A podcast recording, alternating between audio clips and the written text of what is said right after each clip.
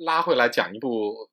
最新的英剧啊，嗯。就是本维尔舍老师，就是著名的丧逼。啊，小本，小本老师演的那个《难免疼痛》这个英剧啊，是讲一个妇科男医生的这样的一个故事。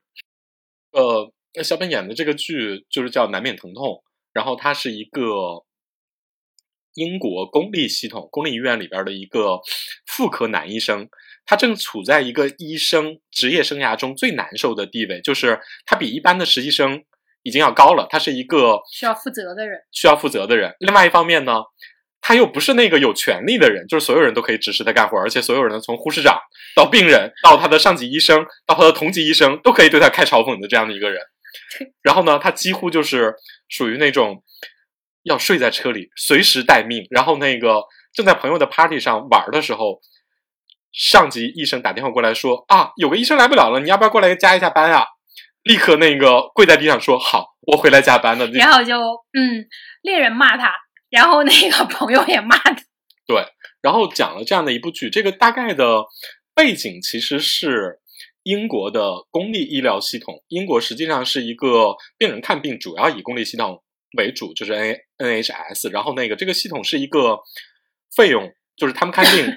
大部分是免费的。嗯然后呢，但是预约起来比较麻烦，而且公立系统的呃接待能力也是非常有限的，而且就医疗系统里的公立医院的医生来说的话，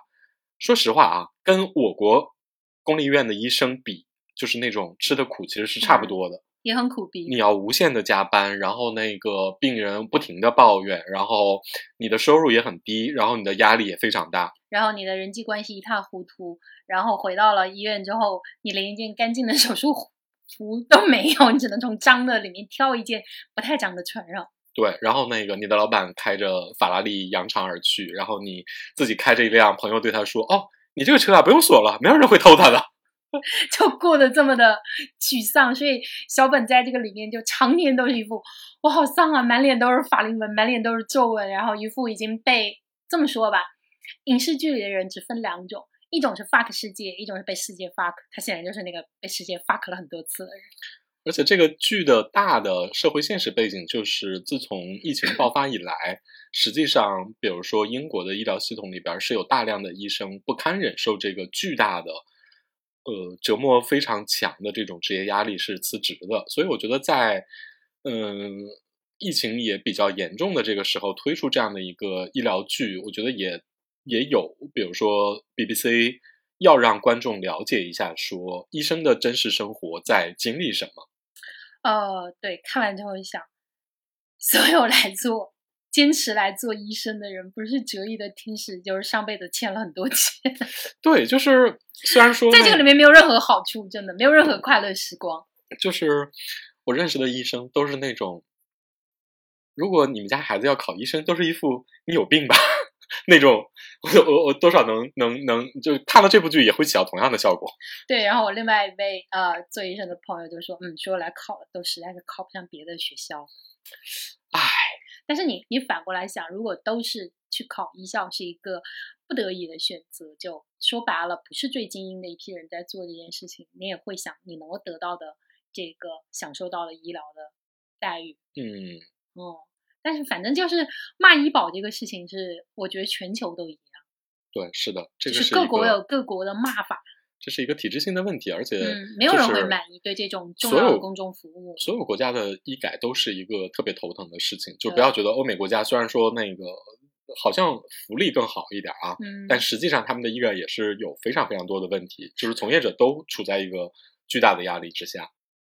这个剧的特色特别英国 BBC 出 BBC 出品，就是每个人从护士到医生，然后再到病人，每个人在疼痛难忍、忙得跟狗一样的这个过程中，还能够京剧频出讽刺一切人。对，然后我我一边看着这个里面，这个里面的嘲讽真的是太多了，每个人都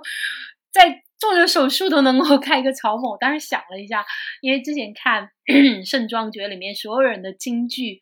都平平无奇，我嗯脑补了一下盛装里的人都用这样方法说话，我想了想啊，不不，中国人中国人没有办法在这样的职场里面生活。对他看了有一种英国人，你就觉得好像英国人能做到，虽然其实这。可能也是刻板印象吧。对对对对，就这里边随便一个护士，然后那个都能对你开特别厉害的嘲讽，而且讲的特别非常巧妙。精妙，对，然后你就想，嗯每个人都无数双关。你不觉得里面每个人都王尔德附体吗？对，就是 王尔德、莎士比亚的传统在他们身上得到了延续。他们不是一个人在战斗，那个嘲讽的质量相当高，但是呢，剧的内容是一个特别苦逼的、真实的不行的、特别沉重的内容。好像原著都没有这么沉重吧？对，我觉得是他做成影视剧之后，把医生的这个真实性和天然医生这个职业所带来的压力和真实感，以及英国的这个医疗体系这两年所面临的压力，他给加重了。他的信息量交代的非常满，而且我觉得他做的非常高效。就是第一集里边儿，就是本亮舍演的这个男医生有一个，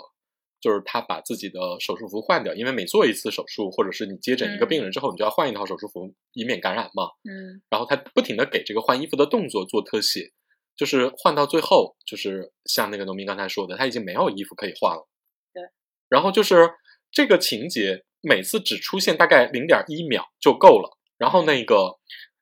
他已经完整的交代了一个医生在一天里边要经历什么样的折磨和压力，他不用任何一句台词就够了。我觉得这是一个非常高效的做法。就是他，他是一个在视听语言方面，我觉得运用的非常好的。包括他他的他是怎么一开头，就是我们怎么说他他做一个行业剧，他的开头就是他醒过来，然后发现他在车里，所以他要回家，然后他不小心已经在车里睡着了，你就能够想象这个工作的苦逼和这个工作的压力。特接下别直接。对，然后接下来呢，就是通过一个案例，就他他要正要回到医院，然后突然看到一个在路边要生孩子的孕妇，然后就不得不把这个孕妇带上，然后强行他让她进了电梯，两个人困在电梯里，那个就一点点看到那个孩子。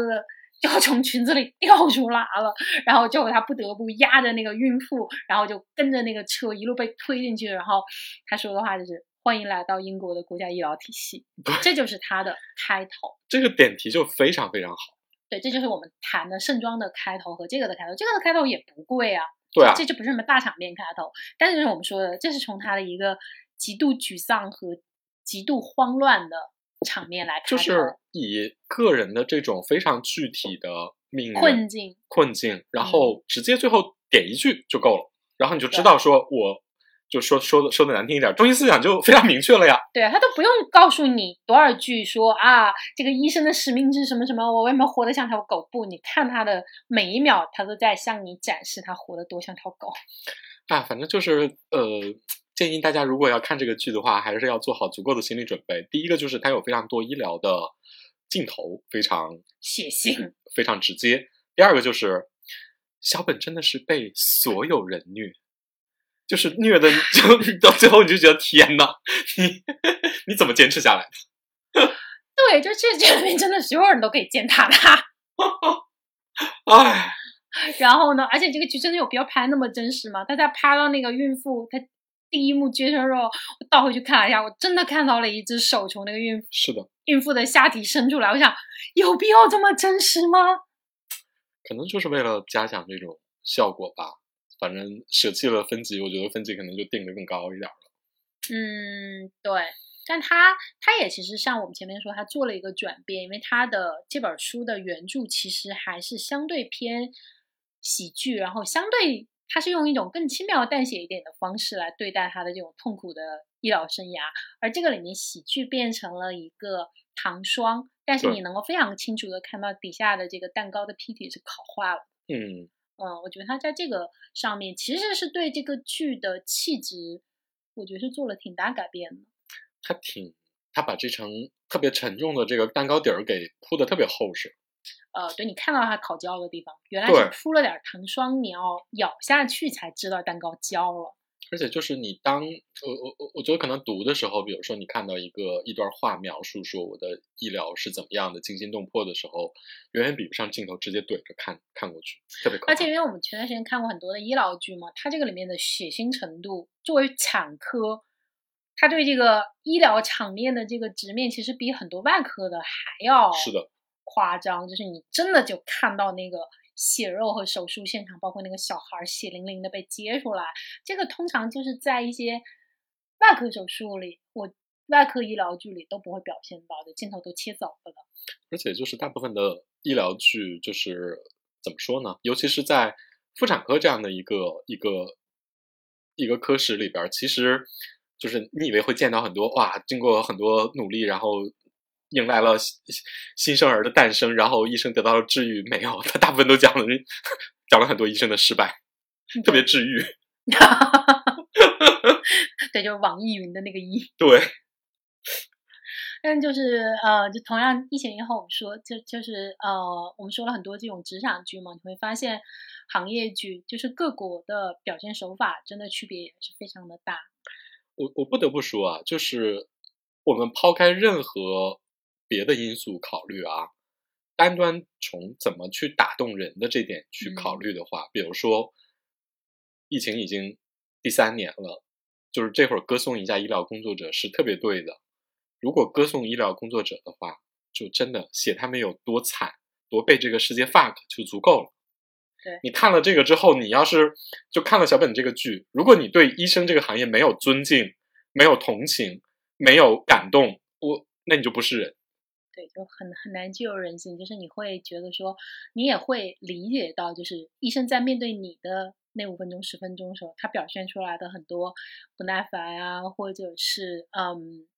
不礼貌，或者是甚至是一些疏忽，不是说他是对的，但是他们是有原因的。对，就千万别整那些什么伟大奉献，什么我觉得那是一种绑架，就就是是那个太容易激起大家的